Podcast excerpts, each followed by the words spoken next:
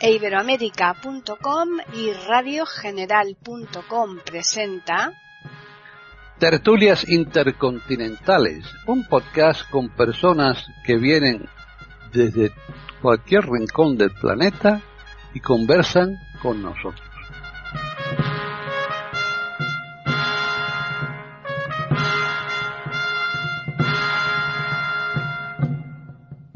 Bienvenidos otro día más a Tertulias Intercontinentales en iberoamérica.com. Soy Paqui Sánchez Galvarro y hoy tenemos un pleno absoluto. Hoy no nos ha fallado nadie. No sé si eso significa que el tema es muy, muy, muy interesante. pues vamos a comenzar a, vamos a ir por las damas, porque ahora tenemos dos damas ya de forma continuada aquí en estas tertulias. Tenemos a Yamile Guzmán. ¿Qué tal? Bienvenida, Yamile. Hola, muchísimo gusto, un abrazo, un saludo y muy expectante de lo que aprenderemos hoy. Muy bien, pues de Colombia, supuestamente, porque ella es colombiana, vamos a Argentina. Y aquí Argentina de verdad, porque ella sí que está ahí. ¿Qué tal, René Escape? ¿Qué tal, Paquita? ¿Cómo estás? Exactamente, estoy acá en la República Argentina, en la provincia de Mendoza. Los saludo con todo cariño a todos los queridos oyentes de tertulias intercontinentales de iberoamérica.com. Un lunes más acá con ustedes, eh, con todo el cariño a todos los grupos del panel, o sea, todos los integrantes del panel. Eh, bueno, les mando a todos un besito con este tema que vamos a charlar. Vamos a ver qué tal lo desarrollamos. Bueno, y vamos a seguir dando saltos en el mapa, porque como tenemos esa, esa habilidad tan tremenda, ahora nos vamos a ir a Europa. Y vamos a Italia. Y está Debbie Soneto, ¿qué tal? Hola, muy buenas a todos los oyentes de este maravilloso podcast, a los contertulios y naturalmente, Paqui, un placer hablar con ustedes y escuchar lo que hoy se dirá en esta tertulia maravillosa. Bueno, pues si vamos a dar otro salto aquí a Chile porque allí se encuentra Jorge Muñoz. Hola Paqui, hola amigos de, Viajes Intercontinentales, espero que sea una grata reunión para nosotros y sobre todo nuestros auditores. Perfecto. Y volvemos otra vez a Europa, más concretamente a Barcelona. Allí se encuentra Juan Jesús Torres Masip. Hola Paqui, buenas tardes, buenas tardes a, a todos nuestros oyentes y a todos los que estamos aquí en, en esta tertulia y espero que el tema resulte eh, atractivo y, que guste a nuestros oyentes. Bien, y ahora el saltito es muy chiquitito. Ahora damos un salto minúsculo porque desde Barcelona hasta Baleares, casi casi, podemos ir a la Patacoja. y se encuentra Gabriela. Isa, ¿qué tal, Gabriel? Cuidado con mojarse, ¿eh? Cuidado, con mojarse los pies. Estamos aquí en una isla y estamos rodeados de agua por todas partes.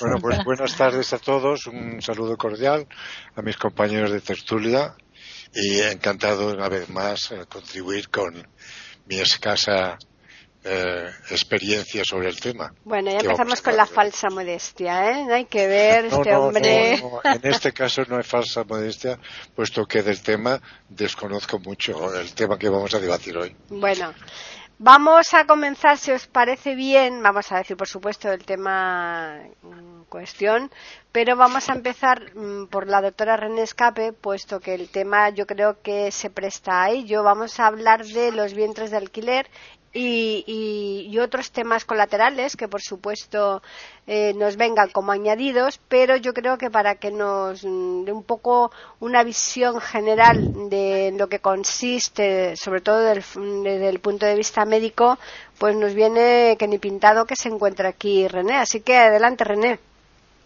Bueno, muchísimas gracias por darme la palabra, Paquita. Sí, el, el tema que hemos propuesto era eh, vientres subrogados, que para que quede bien claro para todas las personas, significa que una mujer presta su útero, o sea, dentro de lo que es los órganos sexuales femeninos, que están compuestos por eh, y que son internos, por supuesto, en la mujer, que estaría dado por su vagina, por el cuello del útero, el útero como receptáculo para alojar un niño, las trompas de falopio y, y dos ovarios. Eh, la mujer acá lo único que está ofreciendo es simplemente su continencia, es decir, su útero biológicamente para que se le implante un embrión ya formado previamente y lo va a llevar en gestación durante el tiempo que el periodo que dura la gestación este de lo cual ese ese embrión y, futuro eh, feto después de los primer trimestres de gestación va a tener un desarrollo gracias a los nutrientes que va a absorber y va a obtener a través de la placenta que formará en el útero de eh, esa mujer gestante, ¿no? Y mm, después una mujer que una vez que la mujer lo, lo tiene el niño, eh, que generalmente estas mujeres que ofrecen su vientre, eh, generalmente prefieren a veces que sea por cesárea y a veces por este parto normal generalmente no quieren cesárea por para evitar cicatrices que puedan dejar huellas en su cuerpo eh, evidentemente, creo que queda bien claro que este vientre subrogado es simplemente la prestación de su eh, cuerpo. Bueno, imagínense que este tema es un tema que tiene múltiples aristas, porque lamentablemente no estamos hablando de una mamá gestante eh, dueña, progenitora de, los óvulos que va que del embrión que posee en su interior, ni tampoco eh, estamos hablando en la 99% de los casos, generalmente, o 90% de los casos, no sé, depende del país, del caso, porque son múltiples los casos que se dan y las variabilidades que esta temática ofrece. No estamos hablando de eh, mujeres que están ofreciendo su cuerpo para em, eh, una prestación, o sea, por, por bondad, por, por generosidad. Eh, lo están haciendo porque están mercantilizando su cuerpo. Entonces es una forma de mercantilizar eh, la capacidad que tienen ellas de gestar.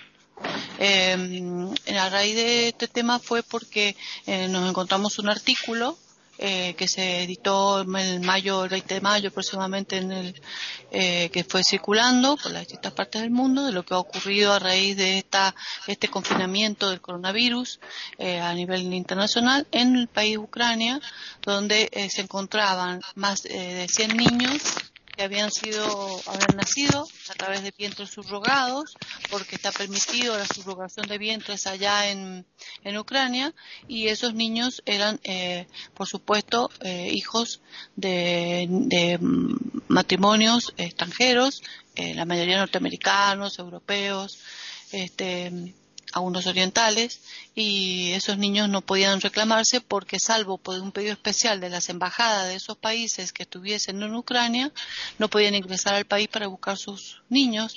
Y entonces habían eh, eh, hay más de 50 instituciones eh, hospitalarias en, o nosocomios eh, de salud que tienen este tipo de admiten este tipo de partos o de, intervenciones que estaban los niños en habitaciones todos amontonados así donde lo único que se les hace es quizás cambiarlos darles la alimentación y nada más llorando totalmente carentes de cariño de protección de abrazo de todo lo que el niño recién nacido necesita que vaya por Dios.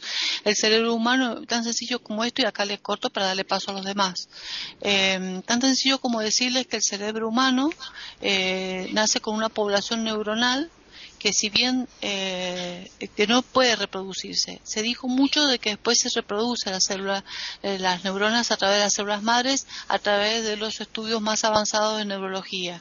Pero después se ha comprobado que no son los somas, es decir, los cuerpos de las neuronas los que se reproducen, sino la capacidad que tienen las neuronas en la neuroplasticidad de aumentar sus conexiones. Eso es increíble cómo lo pueden eh, aumentar. Pero la población de neuronas a partir de los 55, 60 años empieza a morir. Entonces, el niño va formando su cerebro, tiene una amplia multiplicación de neuronas y de crecimiento cerebral los primeros seis meses de vida.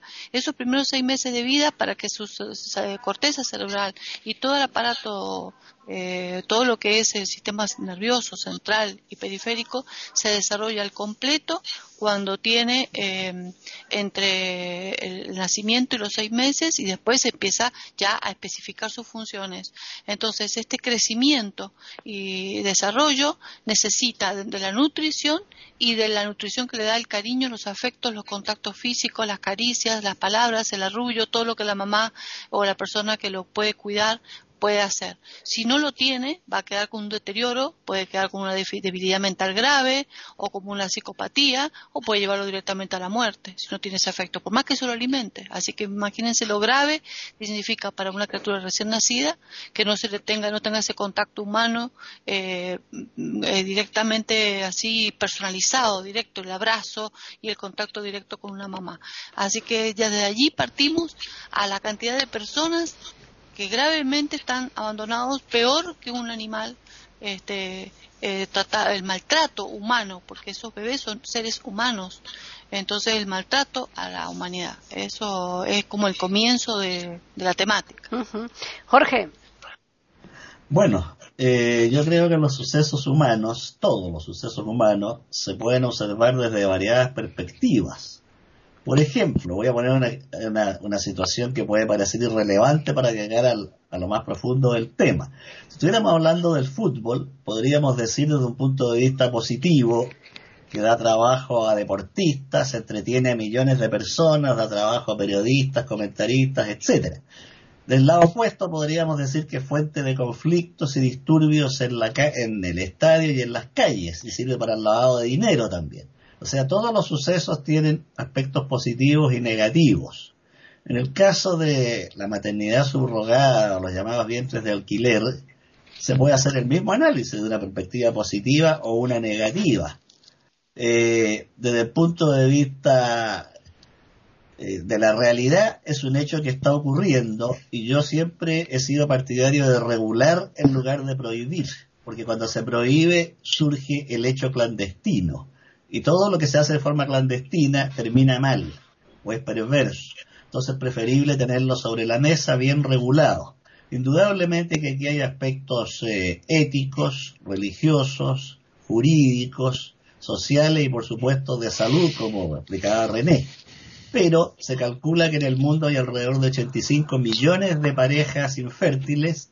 En el caso de mi país, en Chile, se calcula alrededor de 300.000 y yo creo que si esto se regula bien, con buena asistencia médica, con centros serios, regulados, con todas las normas sanitarias, con seguridad social y alimenticia para estas madres y para las parejas que van a, implantar estos óvulos fecundados en este vientre de alquiler, sería mejor que perseguirlo y que se transforme en una realidad clandestina. Por supuesto que la madre que arrienda su vientre lo hace por dinero, eso es indudable.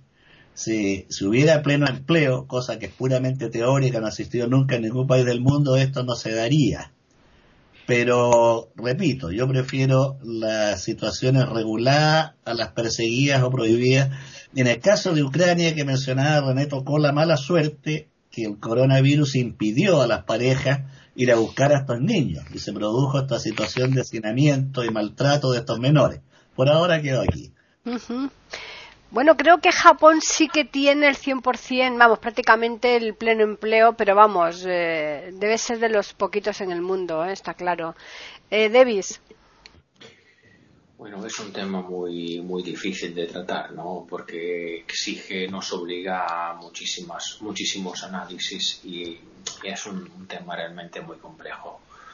Lo que sí, a mí, lo lo que me asombra es esto que efectivamente nos encontramos enfrente de un, de un problema que tiene una, una pareja, una pareja que no puede tener hijos. Y eso significa que el hombre, al paso del tiempo, efectivamente siempre ha intentado solucionar sus problemas de una forma u otra. Y eso me parece normal.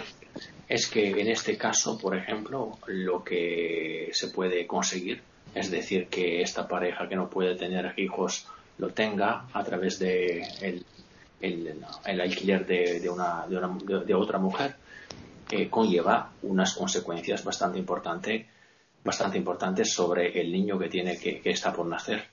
Es decir, que este niño de quién es realmente y es posible que la madre que alquila su, su vientre efectivamente luego decida de tener el hijo de cuidarlo, de crecerlo, de hacer que sea grande y, puede y quiere ser quiere ser ella que efectivamente quiera custodiarlo, quiera guardarlo, quiera ah, permitir al hijo de satisfacer a sus exigencias, perdón, más importantes. Y eso me parece ya un, problema. Y, el hijo tendría derecho a saber cómo ha nacido, quién son sus verdaderos padres. Y eso es otro problema.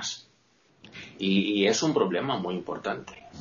Así que a mí me parece que este tipo de intervención, este tipo de posibilidad, que es una posibilidad legítima, ¿eh? yo no estoy condenando a nada y a nadie, pero conlleva muchísimos problemas, sobre todo por el hijo que está por nacer. Eso es el, eso para mí podría ser un problema, porque el, el niño, el niño está privado de una verdadera familia en el sentido de que sus padres no son sus padres que, luego irán a adoptarlo. En este sentido me parece una situación muy complicada. de momento quedo aquí. Bien. Yamile. Vale. Eh, yo cuando estuve pues leyendo sobre el tema, lo que me encontré sobre todo es que es manejado por agencias y que entonces eh, dicen internet los anuncios de varias agencias y venden los paquetes 40 mm, mil euros, hay otros de 30 mil, otros de 60 mil, incluyen gastos médicos, todos los gastos de la madre y creo que gastos jurídicos también. En España no está permitido, en Ucrania sí, bueno, y no sé en qué otros países más, pero entonces eh, sí quedan como varias inquietudes, varias incertidumbres porque allá en Ucrania, por ejemplo, son agencias, ¿no? Entonces, esas chicas que están contratando para, para alquilar el vientre, quién sabe en qué condiciones están ellas contratadas. También eh, me parece complicado el asunto de eh, como de, de la política, ¿no? De las legislaciones que de todas maneras eso sí es un atentado contra los derechos de los niños por varias razones. Y, o sea, el, el, hecho de que la discusión ética sobre eso, pues no, pareciera que no se hubiese hecho, ¿no? Eso es uno de los derechos de, de lesa humanidad para mí. Pero, pues no, no hay así como declaración. Hay una abolición, eh, una coalición internacional para la abolición de este tipo de prácticas, pero pues no, no tiene como el eco suficiente. Y luego también piensa uno en las personas que eh, digamos, buscan este tipo de soluciones que buscan, digamos, eh, chicas de países vulnerables, cosas así, y, y, y también es de alguna manera explotación, donde saben realmente que eh, la solución de sus problemas viene a través de la explotación de otros, de otras personas, de, de otras mujeres, ¿no? Entonces, eso es preocupante. Dejando, eh, pues de lado, porque está Juan Jesús, que tiene mucha práctica psicológica, todo lo que significa para la formación del ser humano los procesos de, del embarazo, donde empieza a formarse su sentido ético, su sentido de ser sujeto, ¿no? De, de empezar a crear un vínculo que luego lo, lo identifica como ser humano, como, como ser emocional, como perteneciente a algún sitio. Pues, Están escuchando tertulias intercontinentales en iberoamérica.com. Gabriel. Bueno, yo, yo realmente mm, la perspectiva desde mi punto de vista de una persona ya de cierta edad, con una formación digamos, tradicional, conservadora, si queréis burguesa, de clase media, con una formación católica, este, llevado al extremo de que este, este mercadeo de, de emplear el cuerpo humano para un propósito, para mí, antinatural, aunque sea el hecho de la gestación natural. Pero el, aspecto antinatural es que, veamos, una pareja desea tener un hijo y no puede por sí mismo mm, llegar a feliz término el embarazo. Lo explicaría mejor René, que luego, si acaso, si ella considera oportuno, le dará mayor explicación. Entonces, por inseminación artificial, aquel óvulo, eh, con el, esperma del marido, pues se llega a fecundar. Y una vez que eh, ese, ese embrión se implanta en un vientre alquilado, quiere decirse que la persona que ofrece su cuerpo está mercadeando, está haciendo un uso de su cuerpo con, mm, un proyecto lucrativo de conseguir un dinero. Y para mí el fin no justifica los medios.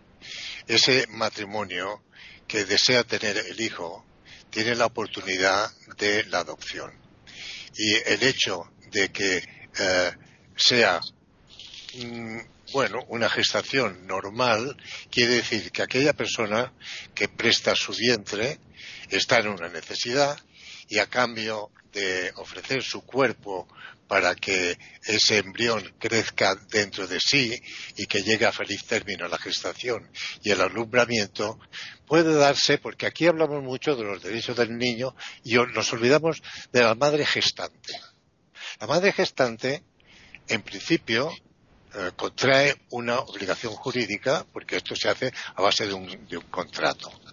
Y se sabe que no es de su propiedad el, hecho de que ella simplemente ofrece su cuerpo para un propósito, y es el alumbramiento de un hijo, para que se haga cargo los que legítimamente por el contrato que se ha suscrito puedan darle a ese niño la vida feliz que pueda tener cualquier niño, escucharme, porque vosotros miráis el aspecto negativo, pero esa criatura nace y al nacer llega a manos de los padres, que son los que han pagado el dinero, y la madre gestante se queda con el vientre vacío.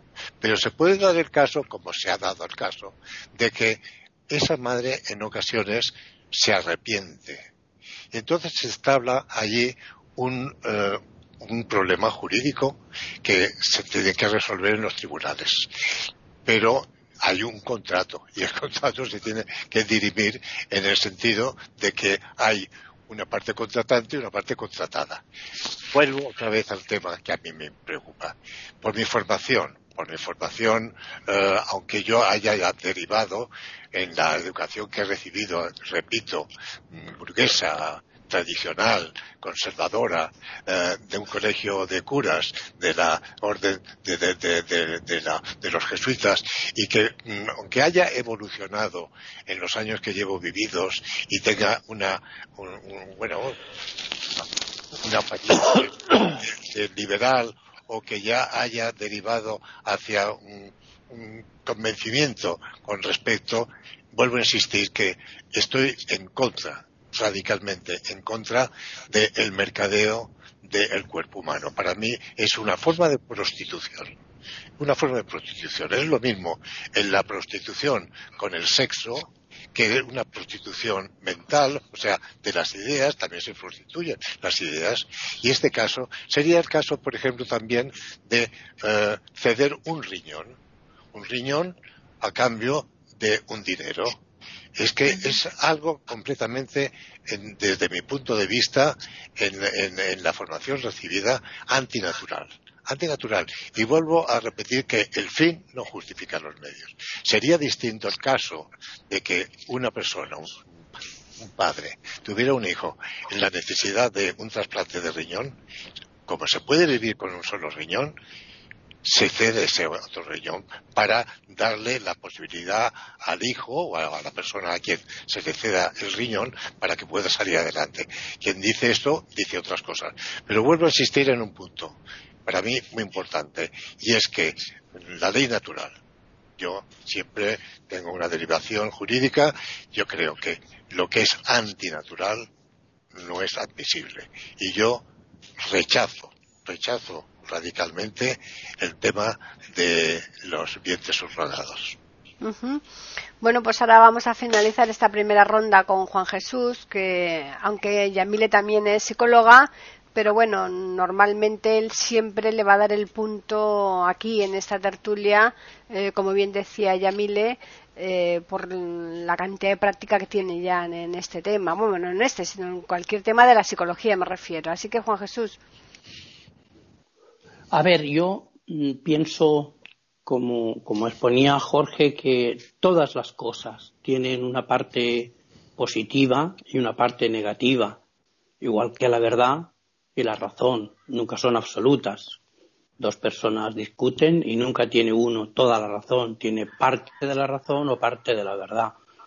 En cuanto a lo de los alquileres de vientre, yo creo que todo debe estar eh, regulado, todo, pero más aquellos aspectos en los que más les cuesta a las administraciones regularlo precisamente porque son más eh, temas en donde la población tiene criterios muy, muy diferentes. Mercadeo, mercadeo sí, en el mundo capitalista el mercadeo existe siempre que hay una necesidad. Si la necesidad no, no existe, el mercadeo mm, sale corriendo y por tanto eh, es verdad. En cuanto a la afirmación, me parece que ha sido de Gabriel, del que el fin, es verdad que el fin no justifica los medios, es verdad, pero los medios sí que pueden justificar el fin. Y el alquiler de un vientre no es un fin, es un medio para llegar a un objetivo. Entonces, yo creo que los problemas que se han creado en cuanto a Ucrania, que lo hacen, lo hacen por dinero. Es decir, Ucrania es el país más pobre de, Europa. ¿eh? Y entonces eh, tienen una renta per cápita muy, muy baja. Tienen como ventaja que físicamente tienen muy buena presencia, son, son tipo eh, eslavos, son rubios, son, son bien parecidos. Y ellas lo hacen por interés económico. Yo, yo conozco la zona de Ucrania pegando con, Polonia y es un país pues con, muchos déficits, tiene una renta per cápita muy baja. Justificarlo o no es, es difícil decirlo con, de forma tan rotunda, pero yo estoy, eh, si tuviera que, decidir por una de las dos opciones, yo estaría más a favor que, que en contra. Y yo estoy seguro que se regulará y se legislará de la misma forma que se reguló y se legisló cuando todo el mundo estaba en contra, en contra del aborto, por ejemplo, aquí en Europa. Yo recuerdo cuando tenía la consulta aquí en Barcelona que no podéis imaginar cuántas personas tenían que, viajar a, a otros países, particularmente a Inglaterra, para abortar. Después las clínicas aquí eran, eran clandestinas eran los mismos ginecólogos que por la mañana te podían operar en la seguridad social. Por tanto, la administración tiene, no puede ponerse de espaldas a estas realidades y tiene que buscar unas soluciones. Y la solución solamente está regulándola. La opinión ética o moral de las cosas ya depende de otras cosas.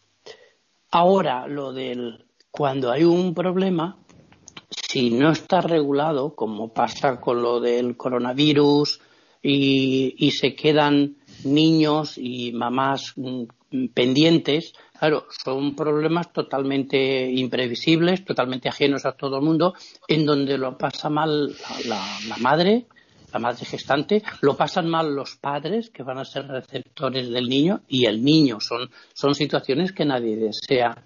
Pero si a mí me dijeran si estoy más a favor o más en contra, yo diría que estoy más a favor de forma, de forma regulada.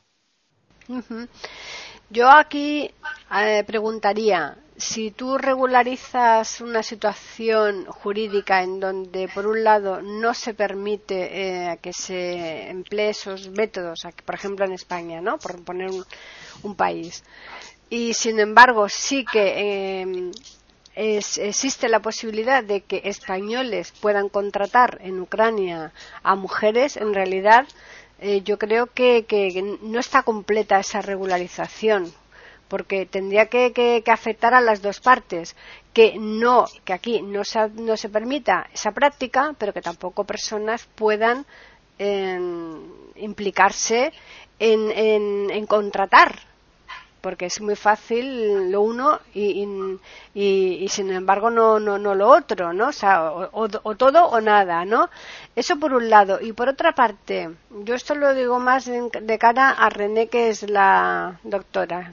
En, eh, eh, estas agencias que se encargan de hacer todos estos tejemanejes, en qué control llevan de esas personas, de esas madres. Me refiero en cuanto a la salud, porque claro, eh, es tan difícil eso saber si esas personas están sanas, no están sanas, y, y, que a lo mejor el niño que, se van a llevar eh, pues resulta que, que, que, tiene pues puede tener unas enfermedades tremendas no bueno me preguntas sí sí claro. Yo creo que todo el panel ha estado ha dicho sus cosas este, bastante interesantes y creo que todos tienen razón y en algunos eh, aspectos.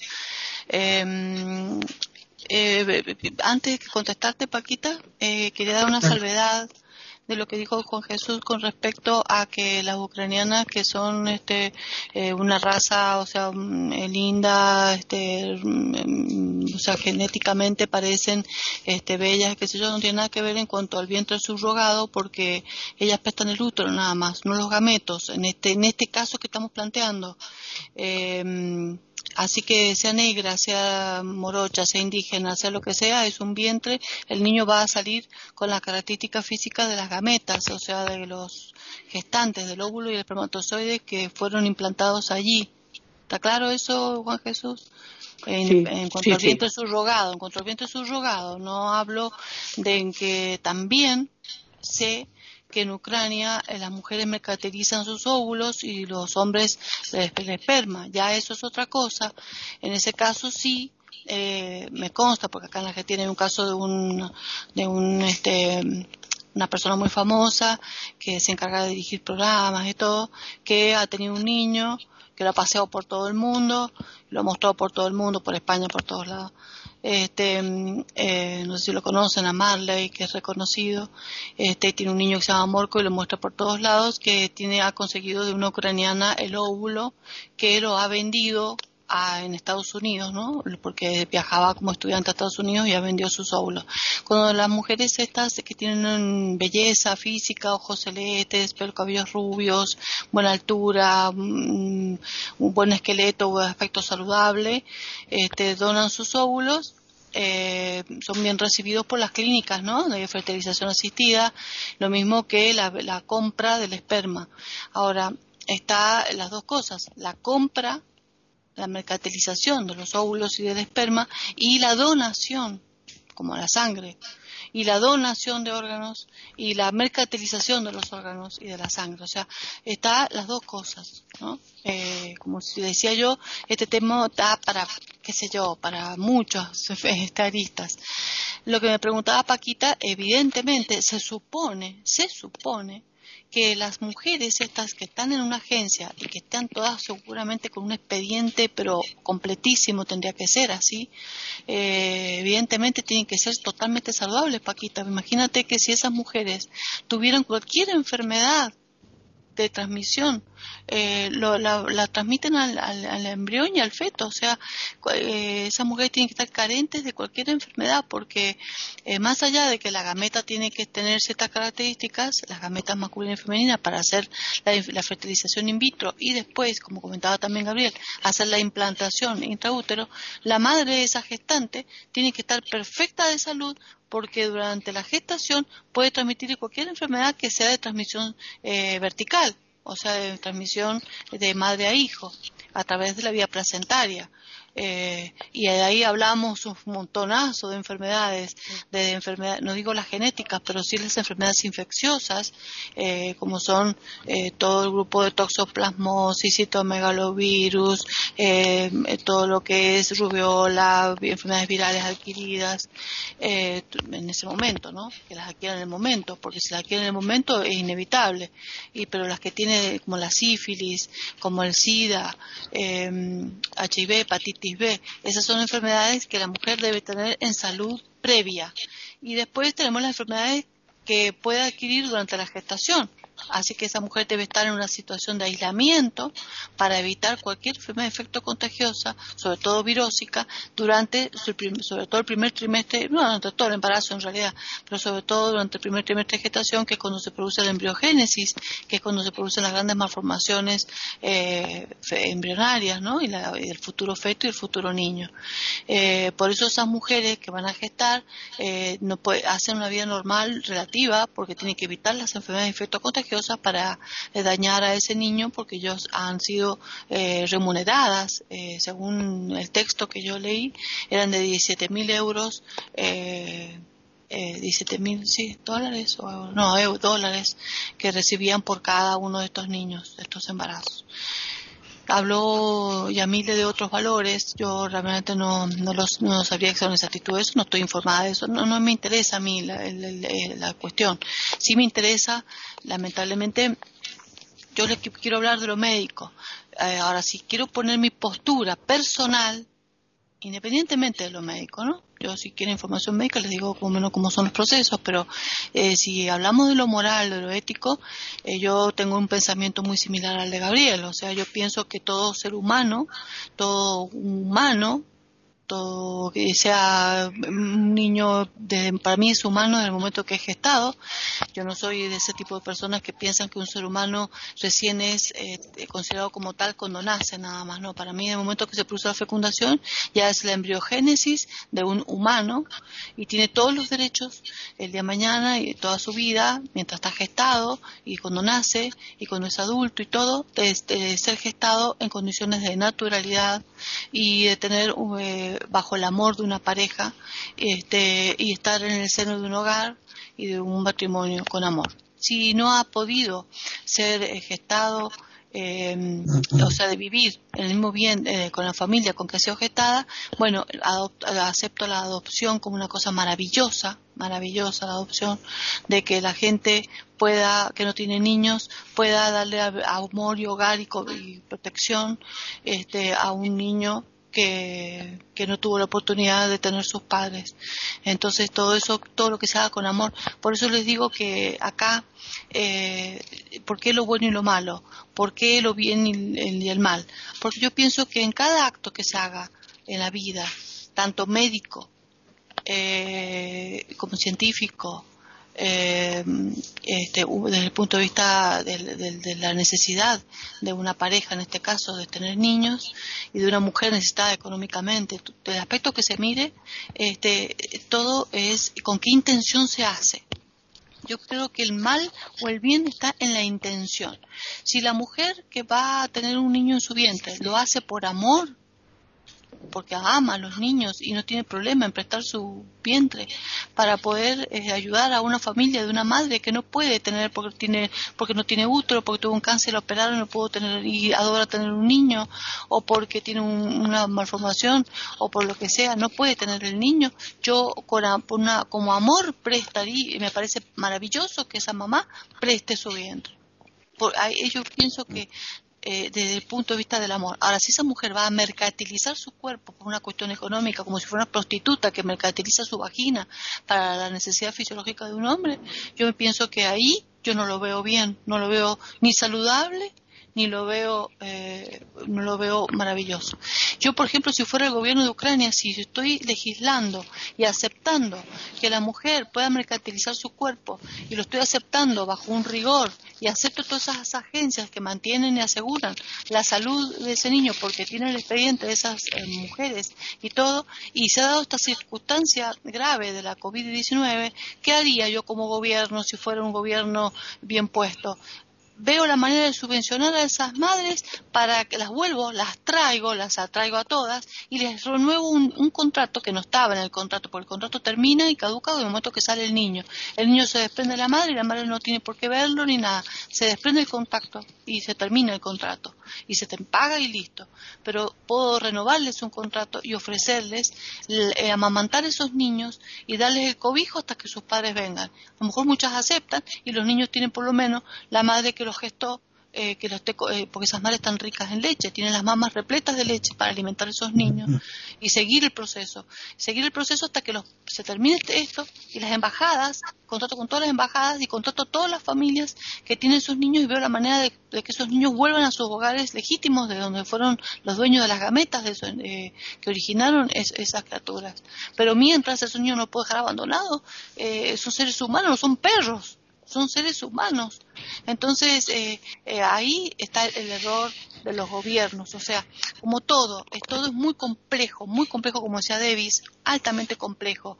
Pero en cada acto, en cada paso, en cada firma, en cada expediente que se llena, en cada eh, papel que se mueve, en cada persona que actúa, está el bien y el mal según la intención con que se realice. Si una chica tiene que ir a viajar de Ucrania a Estados Unidos para estudiar, eh, y que para pagarse sus estudios vende sus óvulos, y yo no lo considero honesto, lo siento, pero no lo puedo considerar honesto. Ahora, si esa chica, porque es buena y sabe que no quiere tener una pareja y decide donar sus óvulos porque sabe que hay mujeres que están necesitadas y dona sus óvulos, me parece maravilloso, me parece un acto maravilloso de amor.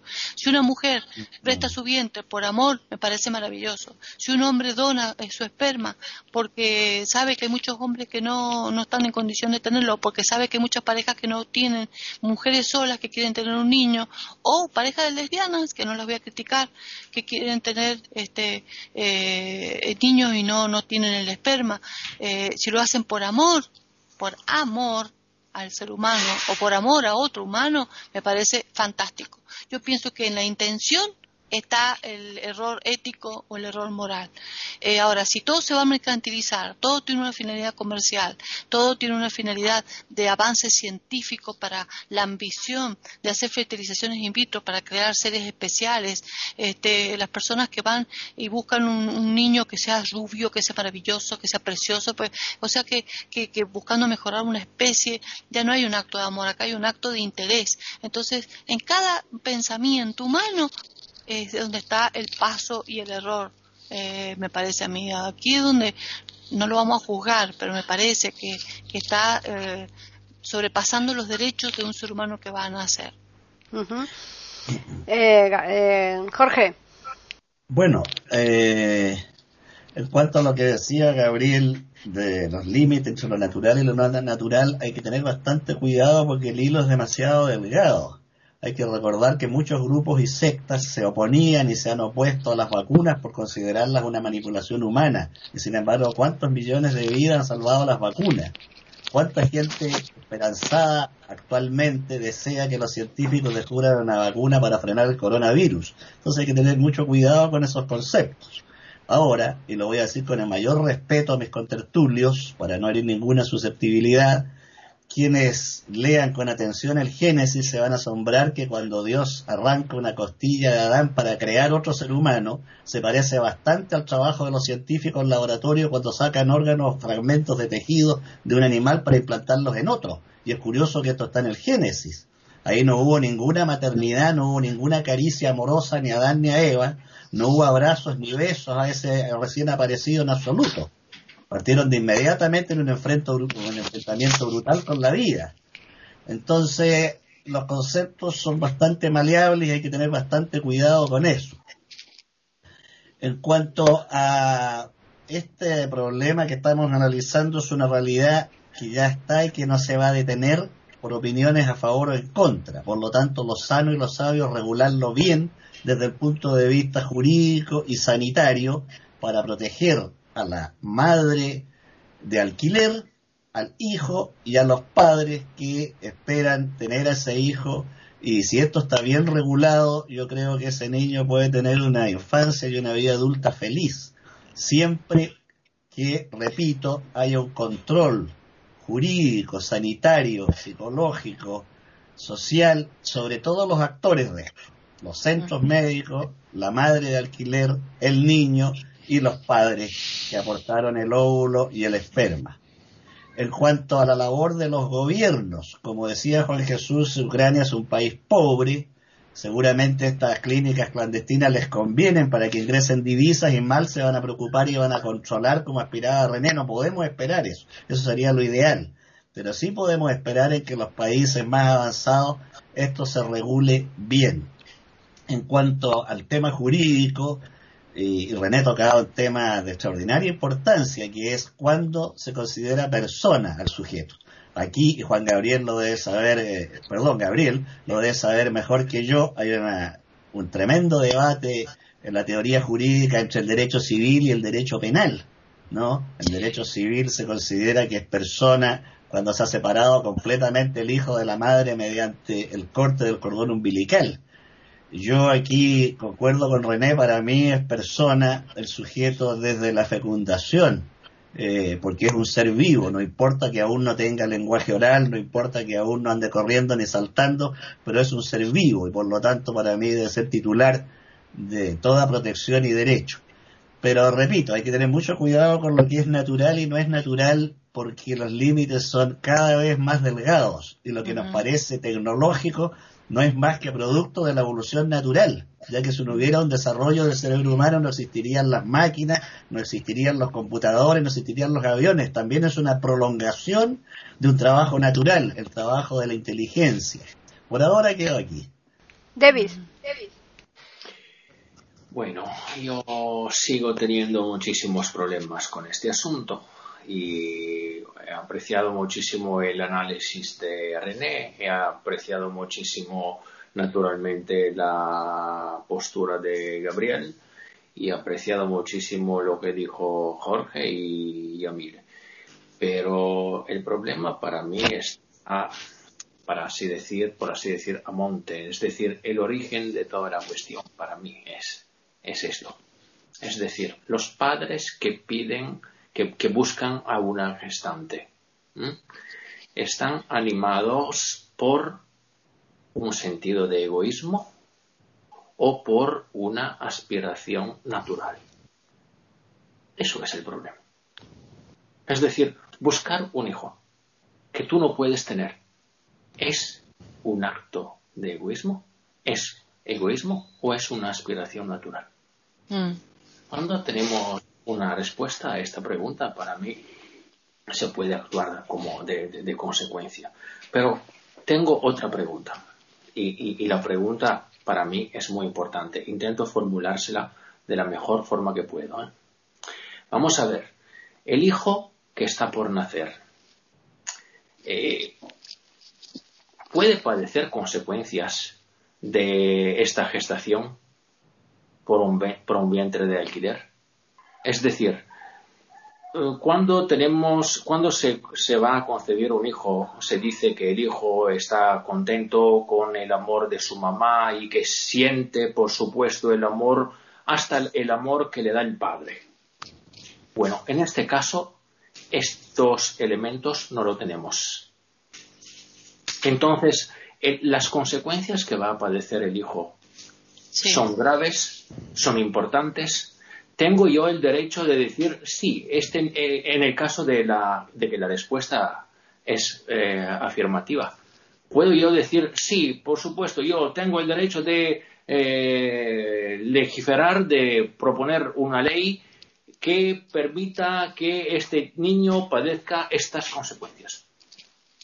Eso me parece un problema. Están escuchando tertulias intercontinentales en iberoamérica.com. Gabriel. Bien, yo, voy a decir algo que me parece que pueda molestar a alguno de vosotros. No está mi ánimo querer ofender a nadie. Pero estamos tratando un tema, o se está tratando este tema, desde un punto de vista que yo considero frívolo. Una frivolidad espantosa. Estamos tratando el tema como si fuera mercancía mercancía, hablamos de hijos, de, vientres, de personas, y, hemos de, hablar de sentimientos. vamos a hablar, hay, hay unos sentimientos. Esa madre, esa madre que ha prestado su vientre, si luego continúa con la lactancia, ahí nace un vínculo. Y aquella señora que ha tenido durante nueve meses a una criatura, le llegará a tener un afecto, porque además lo considerará suyo, lo ha formado ella. Entonces, los padres verdaderos, porque han tenido el gameto, lo que hemos, en fin, todo este mofollón, tienen el derecho, porque tienen el derecho de propiedad. Pero es que no podemos hablar, yo, yo me rebelo contra la idea de tratar este tema como un simple mm, contrato mercantil Aquí se, conjugan sentimientos. Aquí hay lo que dice mm, mm, René y lo que dice eh, también eh, eh, David, hay el amor, el amor, el amor es lo que rige. Si tú tienes la necesidad de, ser padre y, no puedes serlo, y, la, mujer tiene en su más íntimo sentimiento la maternidad, existe la posibilidad de la adopción, Señor mío. Si no tuviéramos adopción, esas pobres criaturas están esperando que alguien les vaya a buscar y les dé una vida, una vida familiar, que les dé el cariño de, una de un padre y una madre. No hace falta recurrir a natural o antinatural, con límites o sin límites, Jorge. Pero lo natural es tener un hijo por medio natural. Y como no se puede tener medio natural, ¿cuál es? Juan José, otro medio, el fin justifica el medio. El medio es la adopción, si la tenemos ahí a la vuelta de la esquina, y hay cantidad de criaturas que serían felices encontrando un matrimonio que los adoptara para darle una vida. Yo lo veo de esta manera y francamente no me apeo de mi, de mi concepción de que me revelo contra la idea del vientre de alquiler, aunque sea con ese motivo filantrófico del que se ha hablado. No, señor, déjate de historias. Aquí cada uno tiene que hacer eh, lo que tiene. Ahora, repito, y ha sido una de las cuestiones que yo he planteado, si es la donación de, un órgano, ¿eh? por ejemplo el riñón, como he apuntado antes, o una transfusión mm, de sangre, pues lógicamente eso está dentro del cálculo de, lo que es no por dinero, cuidado, ¿eh? No por dinero, porque yo eh, estuve en una pensión cuando era cuando era estudiante que eh, estaban los estudiantes, los compañeros tan que eh, Mm, iban a dar su sangre, o sea, y, les pagaban, les pagaban. Uno de ellos dijo que había vendido su esqueleto por tres mil pesetas. no, sé, no sé si, no sé si realmente era verdad mentira, pero la cuestión es que, bien, me, salgo del tema. Yo rechazo, rechazo desde ese inicio la, la cuestión de la del mercadeo, el mercadeo con el cuerpo. Yo considero el cuerpo es sagrado, es sagrado de a su imagen. Dios creó al hombre a su imagen y semejanza. Y para mí eh, el, concepto lo tengo claro de que lo que es natural y lo que es antinatural. Yamile. Pues bueno, eh, primero estoy de acuerdo con varias cosas de las que dijo Jorge, bueno, sobre todo con que es una realidad que ya está, que ya no se va a desaparecer por más que uno no quiera y que eh, lo que queda es que esté bien regulada, garantizando las mejores condiciones para todos. Luego, un poco eh, la pregunta que hizo David sí creo que se llama eh, sobre eh, el asunto del embarazo, sí hay, digamos, em, alguna intercomunicación con la madre eh, durante el tiempo de gestación y si eso tiene alguna influencia en la formación de, del bebé, del, sujeto, digamos, pues sí. Mm, y no es solo que como no están sus padres, pues él no va a tener esa, digamos, esa retroalimentación, sino que va a tener lo que le llega de la persona que, que lo está gestando, ¿no? Al, tener una comunicación eh, de varios tipos, la más importante, pues a través del, cordón umbilical, va a recibir toda la, a través de la sangre, toda la carga bioquímica, hormonal, ¿no? Todo lo que, eh, si la persona tiene estrés, bueno, todas las, digamos, las cargas emocionales que, que, que, se transmiten bioquímicamente, además de, de todas las, digamos, estimulaciones eh, sensoriales, sinestésicas, todo eso, que van ubicando al, al bebé, al mundo al que va a llegar y que aparte le van a permitir irse formando como los los pre, pre, pre, predecimientos de la ética de saber qué es lo que le gusta, qué es lo que no, qué es lo placentero, lo que no, que como que tan tan amado, tan digno, tan seguro, ¿no? Se, se va sintiendo entonces, eso sí que es importante y que yo sepa no hay estudio. Yo estuve buscando si hay algún estudio, si está realizando algún estudio sobre este tipo de, gestaciones. Luego, eh, si se han hecho eh, eso, mediciones, exploraciones, luego a medida que pase el tiempo, eh, qué efectos va, va teniendo sobre la formación de, de los niños, pero pues no, no encuentro. Entonces, pues no, no, no sé. Y lo otro se me olvidó. Vale, luego se me olvidó. Bien, Juan Jesús. A ver, em, yo en todas estas cosas, aparte de, hablarlas desde el punto de vista psicológico, en la que también tenemos que tener en cuenta a los padres, ¿eh?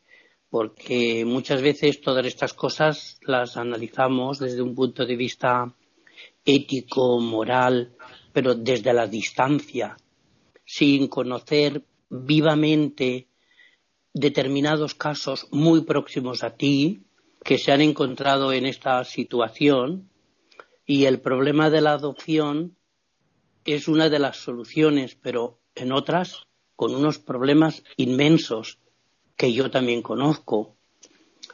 Mi análisis de esto no, no es místico, no, no, no, yo estoy analizando una cosa que ha llegado para quedarse y que deberá regularse de la misma forma que se reguló el aborto y de la misma forma que unas personas cuando saben que van a tener un hijo dicen desde el primer momento ya es un ser vivo. Muy bien. Pero mirad, por ejemplo, en ese sentido, yo estuve dirigiendo un centro de recursos educativos que tenía 1.250 niños ciegos, de 0 a 18 años, con 200 empleados. Y yo sé cuántos eran ciegos y cuántos eran con otras discapacidades. Y el propio personal me preguntaba a mí, ¿usted se haría la amniocentesis? Yo siempre les dije que sí. Y yo tengo una hija y un hijo de 24 y de 19 años. Y las dos veces a mi mujer le hicieron la amniocentesis. Y si mis hijos hubieran tenido una malformación, yo no lo hubiera tenido. Pero no porque yo sea malo, no porque yo no tenga una formación moral buena, no porque yo sea buena o mala gente, sino porque la vida ya es suficientemente complicada como para ponerle peso a un ser que tiene que enfrentarse a ella con una carga muy importante. Es verdad que después esas cosas, porque yo las he visto en el despacho, eh, te suponen problemas. Te suponen problemas de conciencia, problemas eh, eh, de análisis, porque son cosas muy difíciles de adoptar.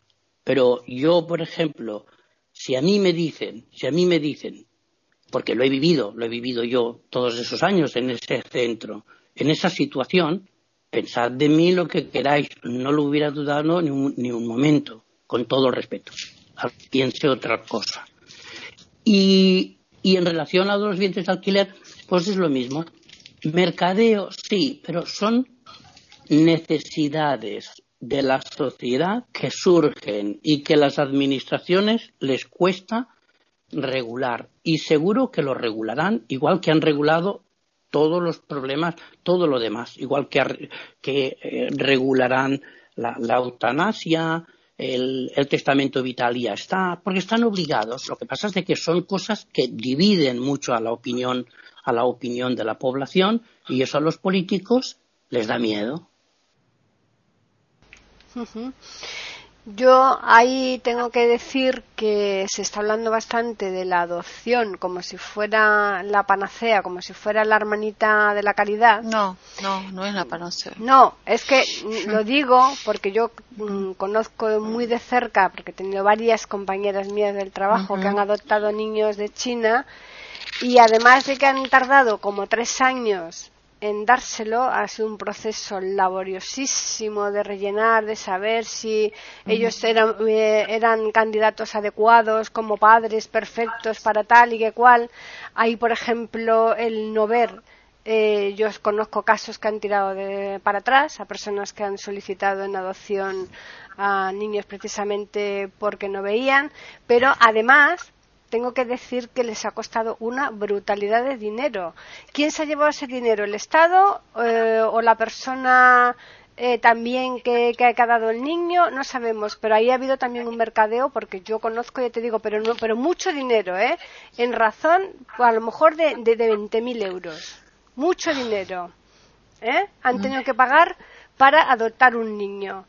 Pero ya entramos, que ya entramos en otro tema. Sí, pero que te quiero decir Sí, pero que te quiero decir, Gabriel, que, que también ahí hay mercadeo. ¿eh? Que yo, yo no estoy de acuerdo, yo no estoy conforme con lo de los vientos de alquiler, pero que te quiero decir que, le, que la adopción también se las trae. Sí, no digo que no. Eh, eh, el dinero está en todas partes y, hay, desgraciadamente, casos como los que tú reflejas. Pero yo voy al concepto, no entro del detalle, que como una salida al problema del que estamos debatiendo está la adopción. Ahí me paro yo. la adopción, si fuera eh, como todos pensamos o como creemos que es. Como debiera, como debiera ser, pero que no es así, ¿eh? que, no, que no es así, te lo digo yo, desgraciadamente no es así, se semeja mucho a esto que estamos tratando hoy aquí, hoy en esta tertulia intercontinental, porque eh, está el dinero de por medio, mucho dinero y mucho eh, también el determinar si esas personas que, van a adoptar son las personas idóneas y en donde ahí estás a criterio de, de, porque como hay mucho hay, hay, mucha gente que quiere adoptar y pocos niños se ve eh, para adoptarlos ¿Qué ocurre? Pues que hay una selección lo suficientemente importante como para determinar y decir, no, tú porque no ves, tú no puedes eh, ser un buen padre. Eh, tú porque no esto, tú no puedes ser una buena madre. Y tienen que rellenar unas cantidades de, de, de, eh, papeles, tienen que pasar por una serie de pruebas psicológicas, médicas, de todo, y sobre todo económicas, para ver si están en situación económica de, de poder adoptar a esos niños y ya te digo, pagando encima un dineral desgraciadamente. En fin, que ese tema es muy, muy, muy tremendo. Así que vamos a hacer una ronda final ya como a modo de resumen, porque podía, podíamos estar mucho más rato aquí eh, tratándolo. Así que empezamos por René. Bueno, gracias Paquita. Sí, estoy totalmente en acuerdo con eso. Yo mm, pienso que entre una cosa y la otra había dado también la, la, la posibilidad de la adopción, pero la adopción es, como tú dices, eh, una cosa muy engorrosa. Por ejemplo, en el país mío, para ilustrar, eh, hay gente que está años, siete, diez años en lista de espera para obtener un niño.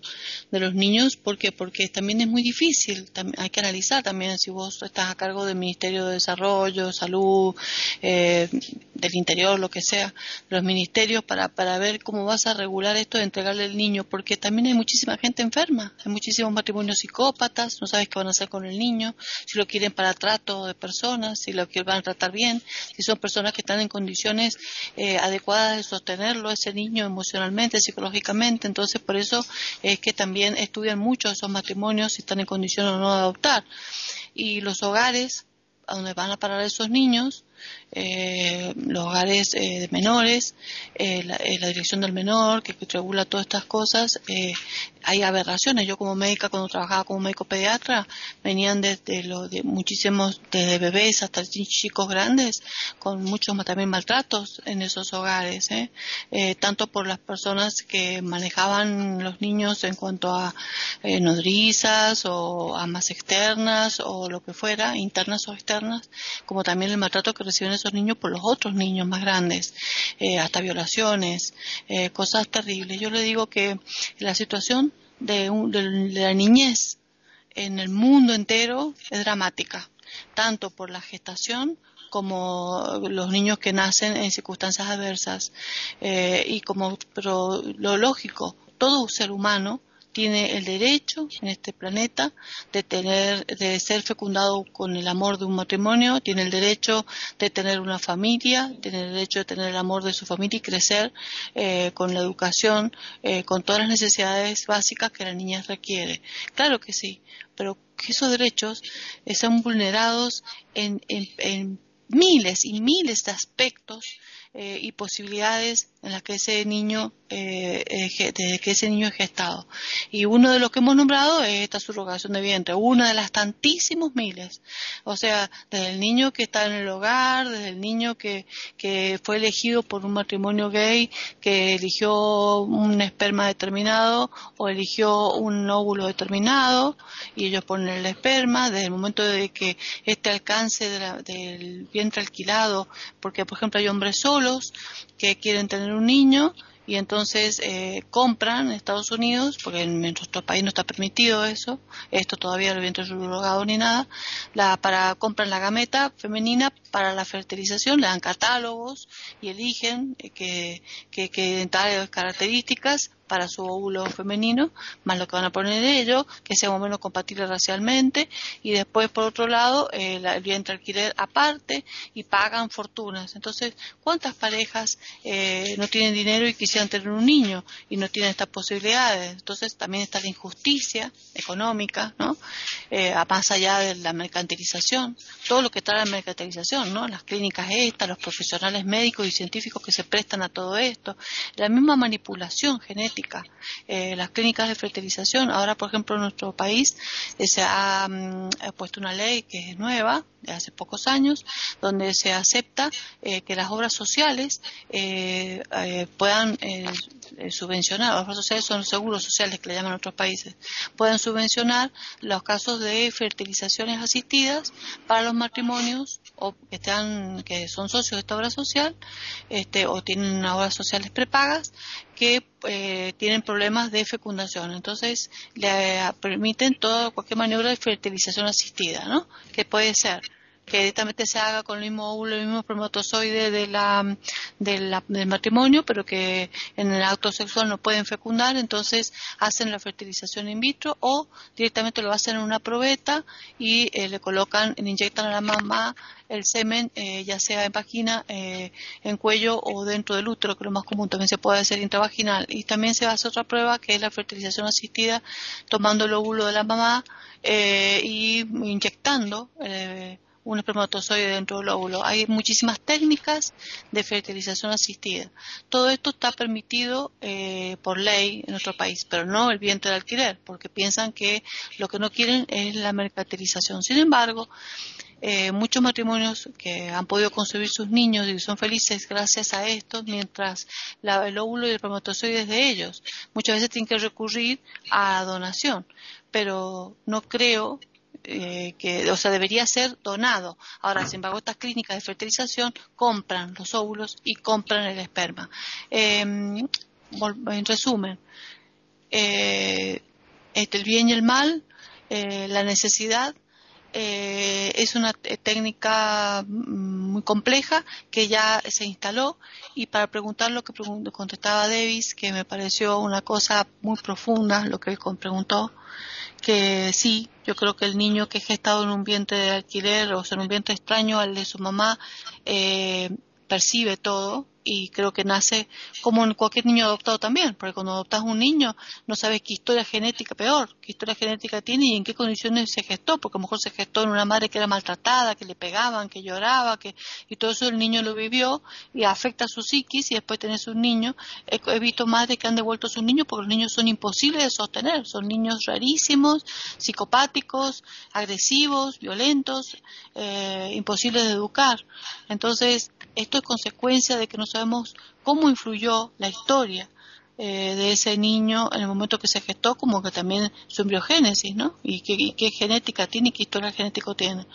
Em, y evidentemente lo que preguntaba Debbie, sí, afecta. Y también la pregunta, ¿no?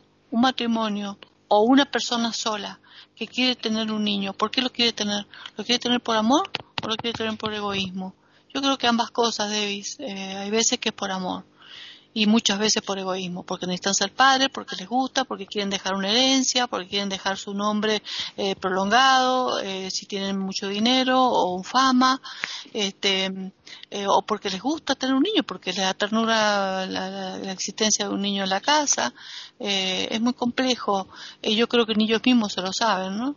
si es por egoísmo o es por amor porque si son gente que, que no tiene recursos, después lo tienen al niño y después no lo quieren cuando empiezan a hacer, porque creen que el niño, muchas parejas tienen niños propios y quieren tener, queremos tener un hijo, queremos tener un hijo, bueno, tienen el niño después de varios años y después cuando empieza a ver que el niño no es un muñeco, que lo ponen y lo sacan cuando quieren, sino que el niño eh, vomita, eh, no, deja dormir de noche, se enferma, eh, se hace caca, se hace pis, hay que cambiarlo, hay que bañarlo, hay que educarlo, hay que gastar dinero en ello, todo empiezan a molestar, entonces le empiezan a pegar, lo empiezan a maltratar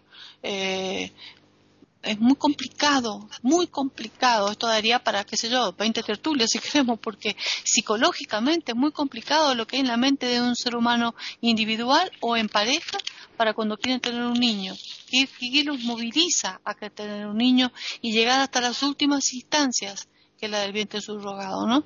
Eh, es muy complicado, yo pienso, y vuelvo a decir lo que dije antes, de que todo depende con qué vara se mida y, pienso que si todo acto se hace con amor, puede llegar a buen puerto, ¿no? Eh, la, la, intención está la, la cuestión de, la, de medir la ética. Ahora, que podamos evitarlo, no. ¿Cómo lo vamos a evitar si esto eh, este está, llegó para quedarse?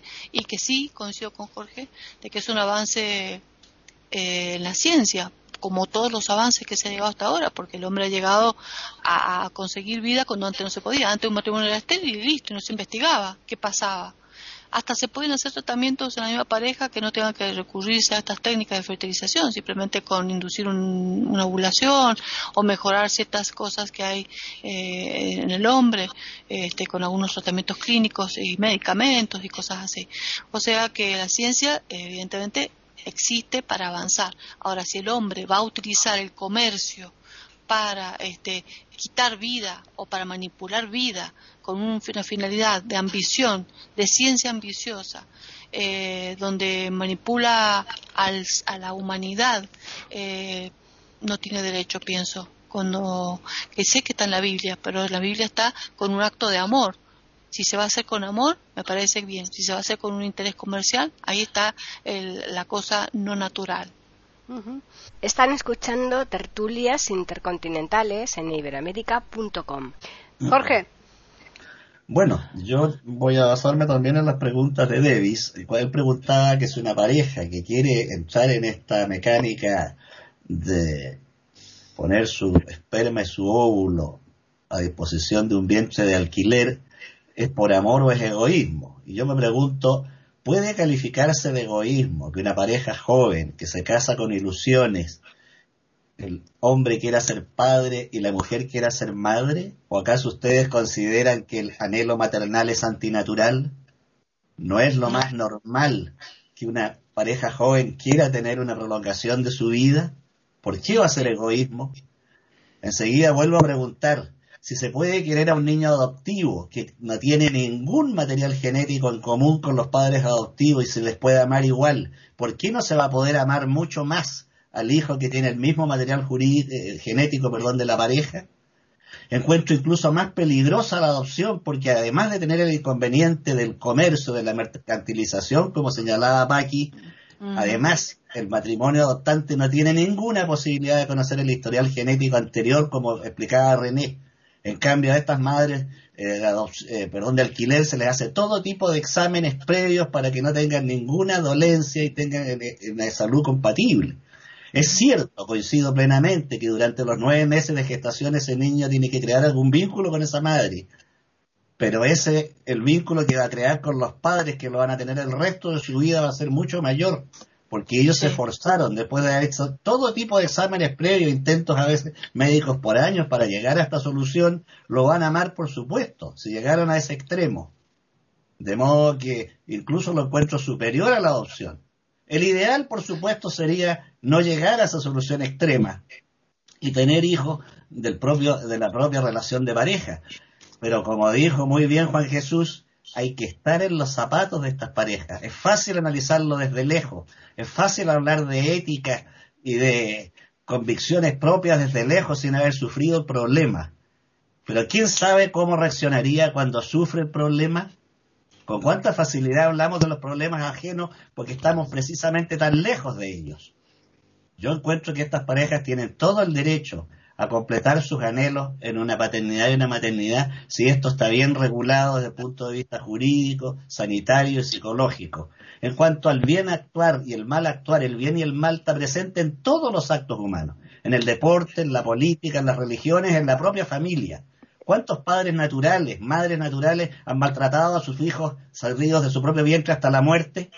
Mm. Entonces no me vengan con el cuento del bien y del mal porque eso está presente en todo acto humano. David.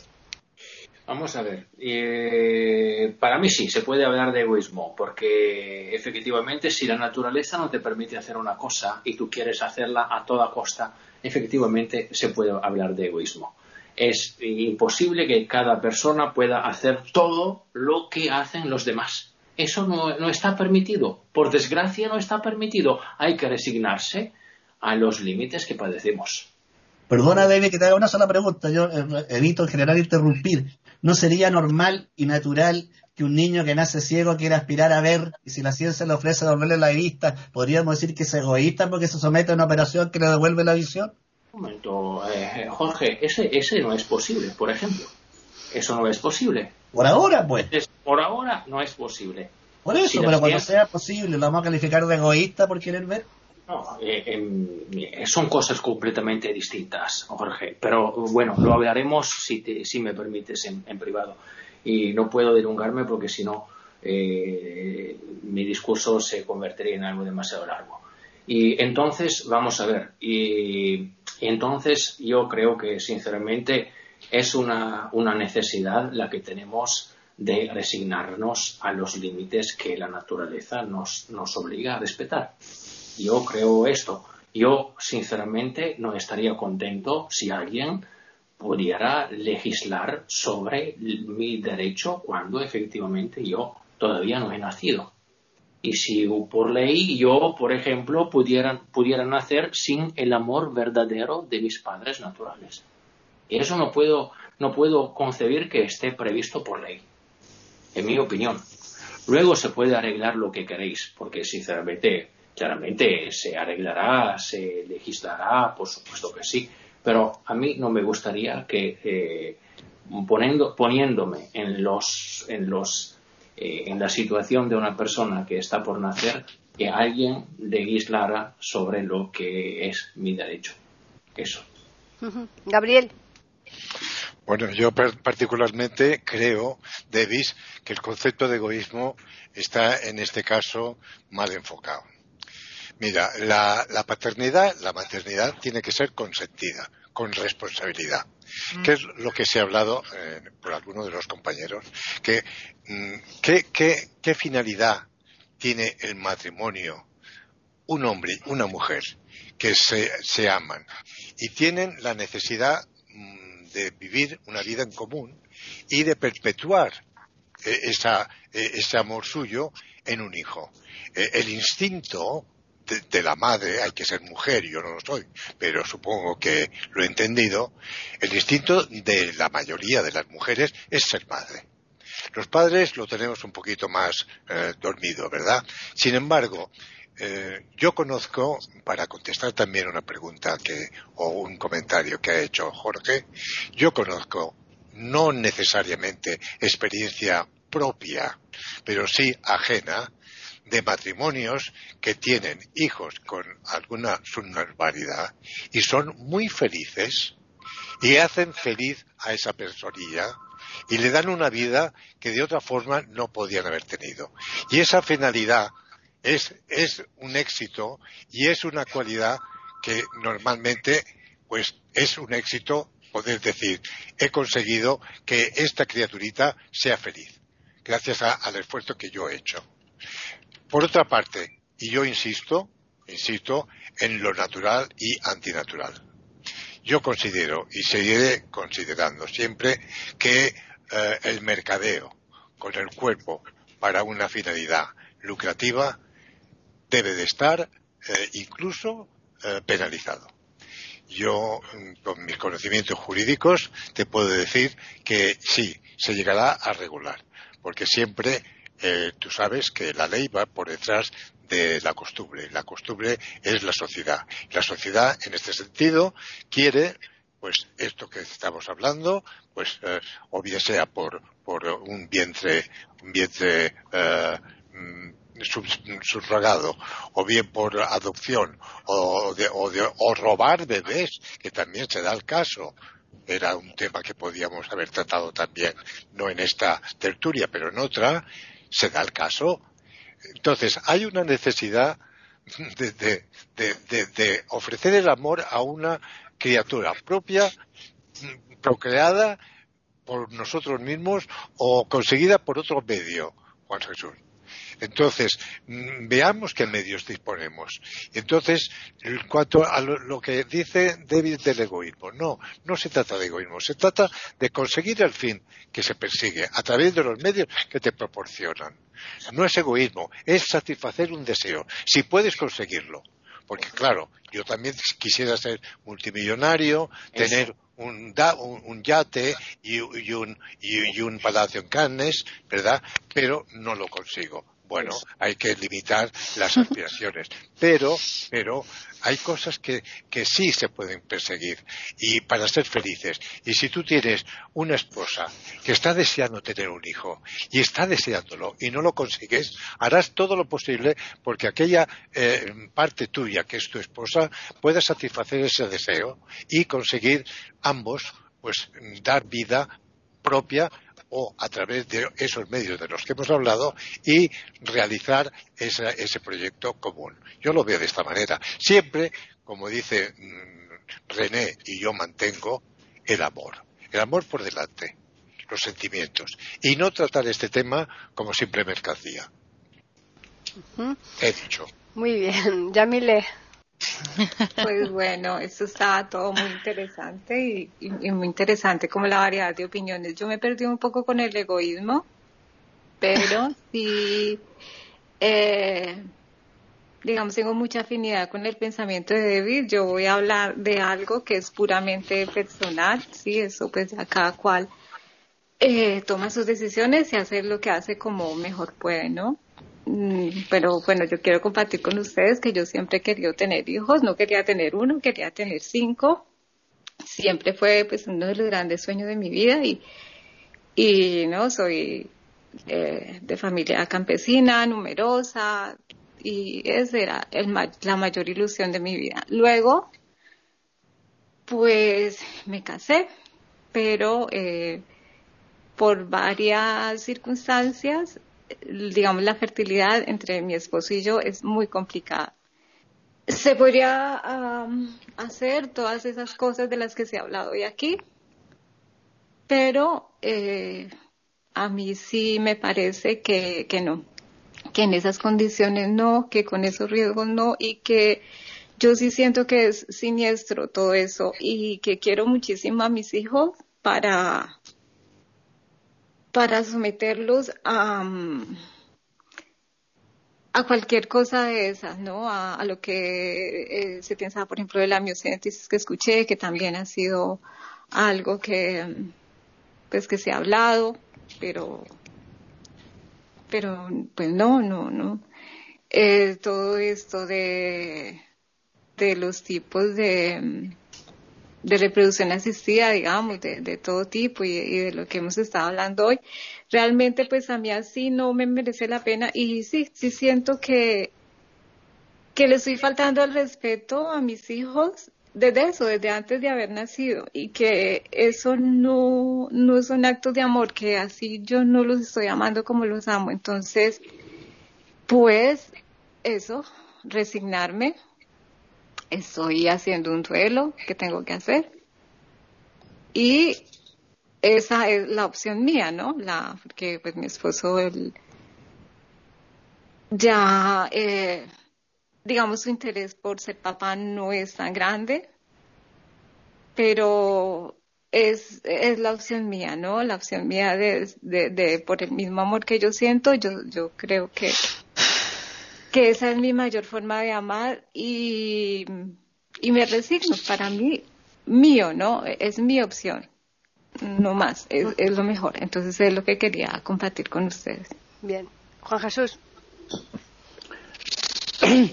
A ver, eh, Yamile, yo cuando te hablo de la amniocentesis es porque quienes hemos trabajado en el frente de batalla y en el frente de batalla tenemos asesores de primer orden nacional, biopatólogos, fisiólogos, que cuando nos ayudan a prever aspectos, te dicen lo que tienes que hacer, te puedo decir que todo el personal que trabaja en ese sector está altamente sensibilizado, porque cuando te entran niños de cero años con más de una discapacidad, las discapacidades no se suman, se multiplican y si se pueden prever, aparte del amor, también hay una cosa que tenemos las personas que es compatible con el amor, que es pensar y la cabeza. Porque Gabriel dice, un hijo discapacitado, un síndrome de Down, por ejemplo, muy bien, mientras esté mi esposa y yo aquí, no le faltará de nada. Tendrá de todo. Perdón. Estaremos, estaremos por él. Pero cuando nosotros no estemos, yo que sé qué trato le darán el resto de mis hijos. ¿Cómo quedará? Dependerá igualmente de, de cuestiones institucionales. Pero bueno, me he separado para explicar que en los, en los centros de recursos toda la gente que puede, y, y, actualmente se puede, lo hacen porque conocemos la casuística. Pero bueno, centrándome solamente me pero, estoy... Pero espera, disculpa esa interrupción chiquitita. Yo estoy de acuerdo contigo. Por eso, por eso... Pero eso se hace, se hace el primer, el primer, se hace el primer, el primer mes. Es una prueba súper sencilla. Y te dicen, el niño viene bien. O el niño viene con una mala formación y se lo hace aquí, aquí en Barcelona y supongo que, que en el resto de España, aquí también, muchísima gente eh, se lo hace porque tener un hijo con una discapacidad como nosotros, pero tener en cuenta que si aparte de no ver, porque la discapacidad visual es una cosa que no nos afecta desde el punto de vista intelectual, los factores generales de inteligencia no se repercuten y entonces tenemos buenas armas para defendernos. Pero hay otras discapacidades que no son graves, pero si las juntas con la visión, las multiplica. Y mientras Entonces, ¿qué? estás... Asesin asesinato. No, asesinato no. Se hace una. Se, el, o sea, yo creo que abortar por motivos, por motivos, No, como dice la legislación no. española, si es una violación o si es una malformación, la legislación española te lo permite. Sí, ya lo sé. Y, y Entonces, quiere eh, decir que sea perfecto y justo. No, no, no, no, no, pero es que yo, es que perfecto, perfecto, donde hay un humano no hay nada perfecto porque no somos perfectos. Pero mira, pensemos, pensemos en una pareja que se casa y que quiere tener un hijo y que no puede tenerlo. La adopción no es la solución. Es peor, peor que el alquiler de, de vientres. ¿Por Pero qué? esa, esa, sí, ah, No, no, eso- lo habéis, eso lo habéis dicho, lo habéis dicho, sí, es la mía, sí, es la mía. Y la, mía y prueba, y, y la prueba es de que no ha progresado. No ha progresado. No sabéis cuántos problemas ha dado y está dando la adopción. Pero bueno, entraríamos en, otro, en otra cosa. Entonces, la familia que quiere tener un hijo y que no lo puede tener, busca la mejor de las soluciones. Yo he tenido varios casos muy próximos a mí, de personas, de familias muy próximas, y el que tú quieras tener un hijo, una pareja y no lo tenga, es gravísimo. Es gravísimo desde el punto de vista personal. Por ejemplo, cuando un, cuando un matrimonio no puede tener un hijo, los casos de divorcio, de, de separación, se multiplican por cinco. Porque los hijos hacen un gran trabajo. No sé eh, si por amor o por egoísmo, no, no lo sé, hacen un gran trabajo. Y por tanto la gente, no sé si habéis leído La chica del tren. Os la recomiendo cómo una pareja que es feliz, cómo se rompe a partir del momento en que les dicen no vais a tener un hijo. Mm. Ella se vuelve, leerosla que os la recomiendo. ¿eh? Es el éxito mundial más grande de hace, de hace pues, tres años debe hacer. ¿eh? Eh, es decir, en el momento en el que una pareja estable, buena, bien situada, reciben esa noticia, todo se va al traste se rompe la pareja, ella se vuelve alcohólica. Es, bueno, porque las personas tenemos impactos y también tenemos que pensar en el sufrimiento de esa pareja que con toda la ilusión se han casado y que son católicos como yo, que no van en contra de nadie. Lo que quieren es decir, pues queríamos tener un hijo, no lo podemos tener y después de muchas averiguaciones nos han dicho que la mejor opción es esta. Y estoy hablando de gente bien, de gente con formación, de gente inteligente que antes de tomar esa decisión lo han consultado con medio mundo. ¿Que sea perfecto? No, claro que no, no es perfecto. Ya entrar en que si es egoísmo, no es egoísmo o es amor, claro, ya son problemas de filosofía más, más, más profundos. Pero de todas formas, como, como tratábamos ya en otra tertulia, pues la ley, pues en no más de, diez años, lo regulará y todo será, todo será muchísimo más fácil. Mientras que con la adopción, la regulación no ha tenido ningún éxito. Porque es un mundo, yo creo, que no se puede regular. Bien, bueno, yo creo que esta tertulia, como todas las que estamos haciendo, muy, muy dinámica, muy controvertida, porque cada uno tenemos una opinión mm, diferente, algunas se parecen en algunos aspectos, pero como decía eh, Juan Jesús, eh, nada es perfecto, así que eh, fijaros si no es nada igual ni parecido, sino todo lo contrario, que yo diría que no, que no leyerais La chica del tren. A mí me pareció espantosa. Pues a mí me gustó muchísimo. Yo creo que es uno de los libros que se infló demasiado, que se le dio muchísima difusión, mucha más de la que el libro, eh, a mi juicio, claro. Eh, merece, pero a lo mejor todos los que estáis aquí lo leéis igual es maravilla, ¿no? Eh, sería bueno que lo leyerais para que después nos dierais la opinión a Juan Jesús y a mí. Y si, si, gana Juan Jesús, eh, pues le, le pagamos a Juan Jesús una comida. Si gano yo, me la paga él a mí. No, yo creo una cosa, y es que sin haber leído la obra, pero por los comentarios que ambos hacéis, yo creo que la persona humana hmm. tiene lo que se llama la voluntad. Hmm. Y los problemas se presentan en la vida a diario. La vida es lucha continua contra la adversidad, hmm. contra la enfermedad, contra todo lo que queráis. Yo, por un rato de felicidad que puedas tener, tendrás 50 malos momentos. Es la vida y hay que enfrentarse con los problemas. Y entonces, pues esto es un problema.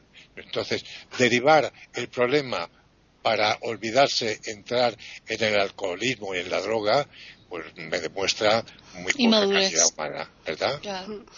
a mí me pareció, a mí francamente me pareció, bueno, y conozco gente que es la terminar, bueno, incluso conozco gente que la dejaron de leer a la mitad, pero oye, es que, que como todos los libros, eh, efectivamente, pues eh, dependiendo de la perspectiva muchas veces de cómo se coja el libro, ¿no? En las ganas que tenga de leerlo, hay veces que a lo mejor ya eh, te lo ponen tan alto las perspectivas que dices, pues no es tanto, ¿no? Y, puede ocurrir todo lo contrario. Pero sí, sí, Juan Jesús, tenemos esa apuesta. ¿eh? Si se la leen nuestros contertulios, ¿qué te parece? Perfecto. Al margen de lo que diga el, libro, yo creo que lo importante aquí es que cada cual tiene opiniones, tiene sentimientos al respecto, que se han planteado con respeto. Y que eh, Juan Jesús ha tenido casos, él como psicólogo, y efectivamente en todos los países las estadísticas demuestran que las parejas, no digo que todas, las parejas donde no hay hijos efectivamente enfrentan mayores dificultades y también es fuente de divorcio. Eso no se puede negar, es una realidad. no digo que todos los casos. No, no, no, eso es seguro. que me decir unas cositas a mí al respecto de algo, por lo menos para terminar, por favor. Em, yo como médico pediatra he visto de todo en cuanto a eh, en el hospital, en la, de todo, ¿no? Y he visto y sigo viendo eh, muchísimas personas que matrimonios y, y mujeres que se han divorciado por tener niños con malformaciones múltiples, que son las que comentaba eh, Juan Jesús que no solamente va a la ceguera, sino que va a la ceguera con las alteraciones mixtas, ¿no? De enfermedades, hay muchísimas, hay más de 100 enfermedades genéticas que producen alteraciones eh, mixtas, o sea, malformaciones renales, cardiológicas, este, audición, em, mm, eh, debilidad mental, ceguera, trastorno de la motricidad, agresividad. no es solamente un niño Down, que el niño Down te digo que es uno de los niños que hasta pueden tener mejores pronósticos si no hay mucha penetración genética de ese cromosoma 21 que está de más. Eh, lo que quiero decir es lo siguiente. No quiero poner mi postura nada más antes de terminar la tertulia. Mi postura médica es, para mí la vida comienza desde la concepción y por más que la mujer se haga en el primer trimestre del embarazo la amniocentesis, que es punzar eh, dentro del vientre materno, entrar adentro del saco amniótico, donde está el embrión en gestación, que ya está la vida hecha ahí, latiendo un corazón, eh, células en multiplicación, células en constante desarrollo, en una proliferación increíble que si ustedes se ponen, lo miraran con un microscopio verían cómo se va moviendo el crecimiento porque es impresionante la velocidad. Eh, y sacan líquido amniótico que escama todas las células del cuerpo del embrión y eh, puede entonces eh, estudiarse citológicamente en un microscopio el cariotipo y eh, las enfermedades que trae ese niño y se ve que es un niño que va a tener tal o cual malformación porque tiene tal o cual síndrome genético. Entonces se le pregunta a la familia, al padre y madre, ¿va a querer tener ese niño? Ese niño va a nacer Down, o ese niño va a nacer con el síndrome de Willy, o ese niño va a nacer con el síndrome de Lewis, ese niño va a nacer con tal y cual síndrome, eh, va a tener tal o cual cosa. ¿Está dispuesto? No, no, hagamos el aborto. Entonces asesinan legalmente, asesinato, lo siento. Yo lo creo así también. Joan, pero estás matando a un humano que tiene derecho a nacer. Claro que la familia quiere no tener problemas, claro que la familia puede divorciarse, el padre y la madre, Claro que no van a querer enfrentar, ir a, quizás a que ese niño muera al nacer. Puede nacer, eh, morir dentro del vientre, puede ser un mortinato, nacer eh, muerto, puede nacer y morir a las pocas horas, puede nacer y vivir con la desgracia de esa familia que va a vivir con un equipo multidisciplinario alrededor. Pero solamente quería contestarle a René que yo no soy un asesino porque Dios lo quiso. Bien. Sí, yo, yo, te he visto un poquito de cara de asesino, ¿eh? bueno, vamos a, a, recordarles a los oyentes que nos pueden escribir a la tertulia que tenemos aquí sobre los comentarios, sobre esas tertulias que hacemos en iberoamérica.com. Pueden escribirnos al correo que tenemos, que es tertulias.iberoamérica.com y también pueden hacerlo al Twitter e Iberoamérica con las iniciales EI y la A de América en mayúsculas.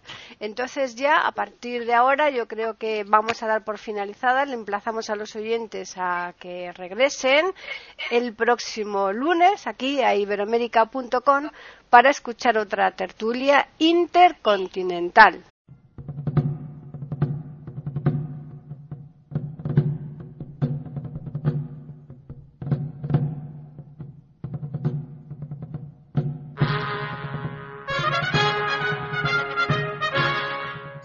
Acabamos de ofrecerles el podcast de tertulias intercontinentales aquí en iberoamérica.com y radiogeneral.com. Regresen la semana que viene para un nuevo episodio. Hasta la próxima semana.